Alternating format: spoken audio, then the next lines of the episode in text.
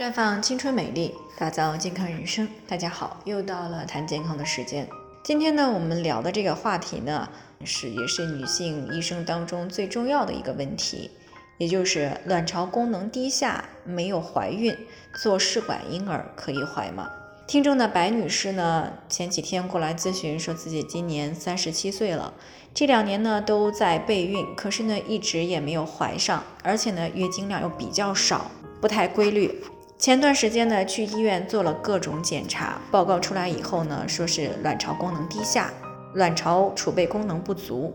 她想知道呢，这种情况自然备孕没有怀孕的话，如果做试管婴儿是不是就可以了？那么关于卵巢储备功能不足的话题呢，我们之前也有谈到过。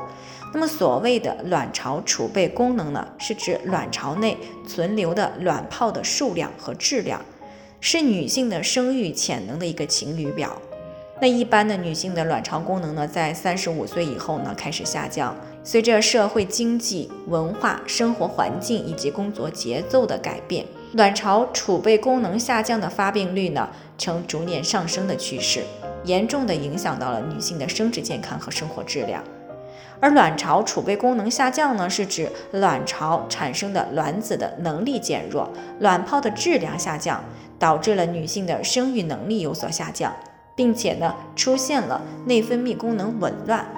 那如果不及时进行干预的话，那么便会进一步的发展成为卵巢早衰。那卵巢储备功能下降的一些常见的临床表现呢，主要就是月经周期的紊乱，以及情绪的改变、月经量减少、睡眠障碍等等。这些呢和女性绝经前后的更年期综合征表现呢是有些相似的，只是呢没有后者的影响程度那么大。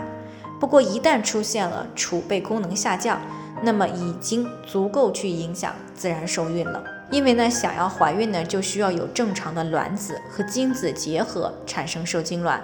然后呢在子宫内呢着床形成胚胎，这样呢才能够达到怀孕的目的。那如果没有卵子，排出来想怀孕，那基本上是没可能的。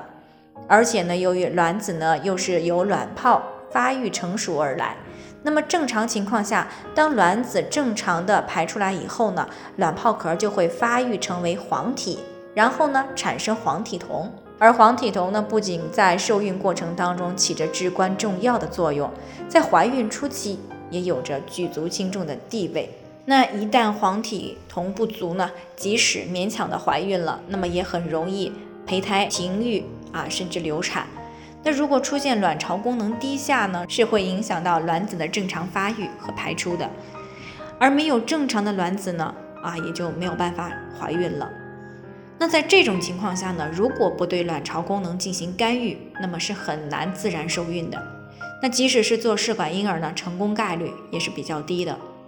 那不过，如果卵巢对于外界给予的一些激素反应比较敏感，给予激素后呢，卵巢功能有所提高，那么还是可以获得少量相对优质的卵子，然后再提取出来成熟的卵子，在体外呢受精以后再植入到子宫。那么在外源性激素的持续跟进下呢，保证胎儿的正常发育，一直到孩子出生。那白女士的这种情况呢，就再一次的告诉我们，女性朋友呢，平时一定要注意卵巢功能的保护，不然呢，连试管婴儿技术可能都没有办法帮到你顺利的要上孩子。那最后呢，还是要提醒大家，每个人的健康情况都不同，具体的问题要具体分析。如果你也有健康方面的问题想要咨询的，可以关注微信公众号“普康好女人”，添加关注以后呢，回复“健康自测”。健康老师呢会针对个人的情况做系统的分析，然后呢再给出个性化的指导意见。这个机会呢还是蛮好的，希望大家能够珍惜。今天的分享呢就先到这里，我们明天再见。